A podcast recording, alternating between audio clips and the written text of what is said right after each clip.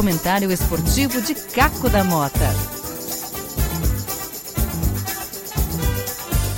Olá, meus amigos, e chegou a grande hora do jogaço desta noite no Maracanã, semifinal da Libertadores da América entre Flamengo e Grêmio. O primeiro jogo, 1 a 1 na Arena. O Flamengo jogando bem melhor no primeiro tempo. Teve três gols anulados e muito bem anulados pelo VAR, diga-se de passagem. Aí no segunda etapa, o Renato teve méritos de conseguir fazer com que o Grêmio melhorasse. E no momento que o Grêmio estava melhor, o Flamengo foi lá e abriu o marcador com o Bruno Henrique. Depois, no final, o Grêmio conseguiu o, encontrar um gol com a entrada do PP.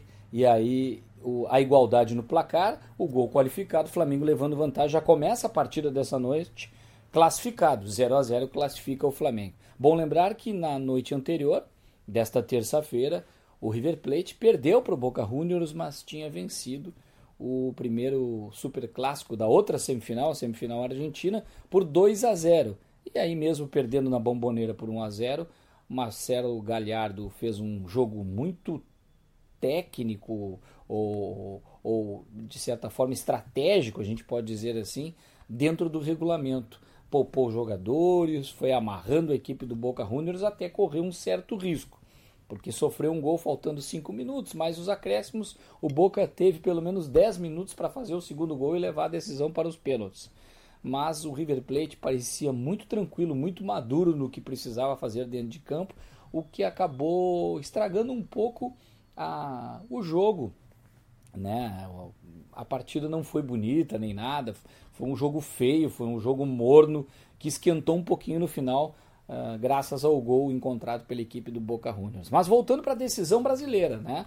Para quem vai ser o adversário do, da equipe do River Plate que chega na sua segunda decisão consecutiva, um timaço do River Plate dos últimos anos, principalmente pelo trabalho do seu técnico, o Galhardo.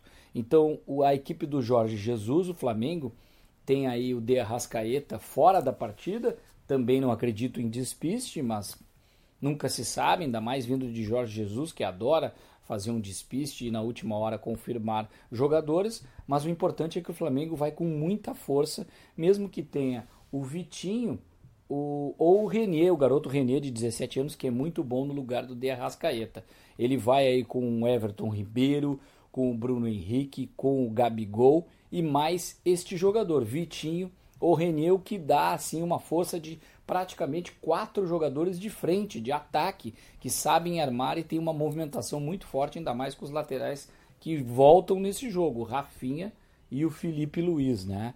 Então, um time muito forte da equipe do Flamengo. Pelo lado do Grêmio, sem o Luan, é bem provável que o Renato vá fechar um pouco mais o meio-campo, colocando o Michel e o Michel, juntamente com o Maicon e com o Matheus Henrique, tendo aí o Diego Tardelli no ataque, mas fazendo um falso 9, voltando também, com o Everton do lado esquerdo e o Alisson do lado direito para marcar e também uh, deixar esses laterais um pouco preocupados com o avanço que eles costumam ter, principalmente o Everton.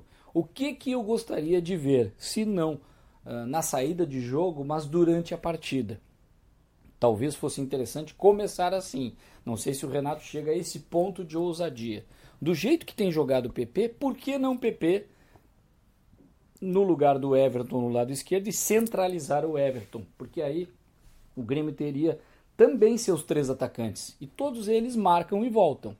Né? São jogadores que têm muito fôlego para isso, coisa que o Diego Tardelli não tem e poderia entrar depois caso o Grêmio precisasse segurar o jogo fazer aquilo que a gente chama de amorcegar a partida. Se bem que é difícil amorcegar a partida uh, num estádio lotado como o do Maracanã.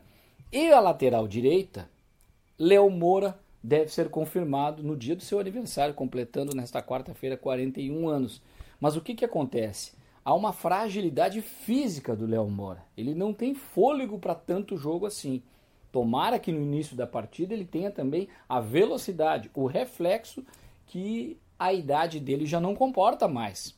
E é muito complicado naquele setor onde os jogadores do Flamengo flutuam de uma forma muito veloz. E o que, que eu faria? Fecharia essa porta com o David Braz.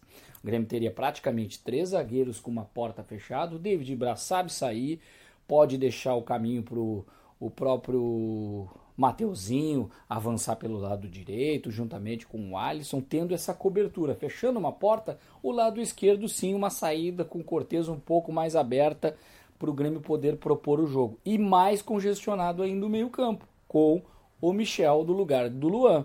E assim, colocando o PP no lugar do Diego Tardelli, o Grêmio teria ofensividade, velocidade, possibilidade de contra-ataque e pelo menos algum contra-veneno esse Flamengo que vem com tudo para cima. Porque o Flamengo sabe que também dentro de casa agora o gol qualificado é do Grêmio. Cada gol que o Grêmio marca, o Flamengo tem que pelo menos igualar para levar para os pênaltis. E depois de sofrer mais de um, o Flamengo tem que fazer um a mais. Ou seja, se o Grêmio marca dois, o Flamengo tem que marcar três ou quatro, né? Na verdade, três. E quatro no caso se sofrer três. Então, esta é uma vantagem que o Grêmio tem, por incrível que pareça, o Flamengo leva a vantagem, tá jogando muito mais, é o favorito, mas o Grêmio pode fazer isso. Se não no início do jogo, durante a partida.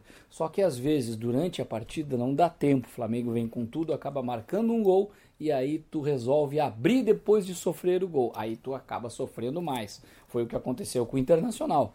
Fechado ao extremo, né?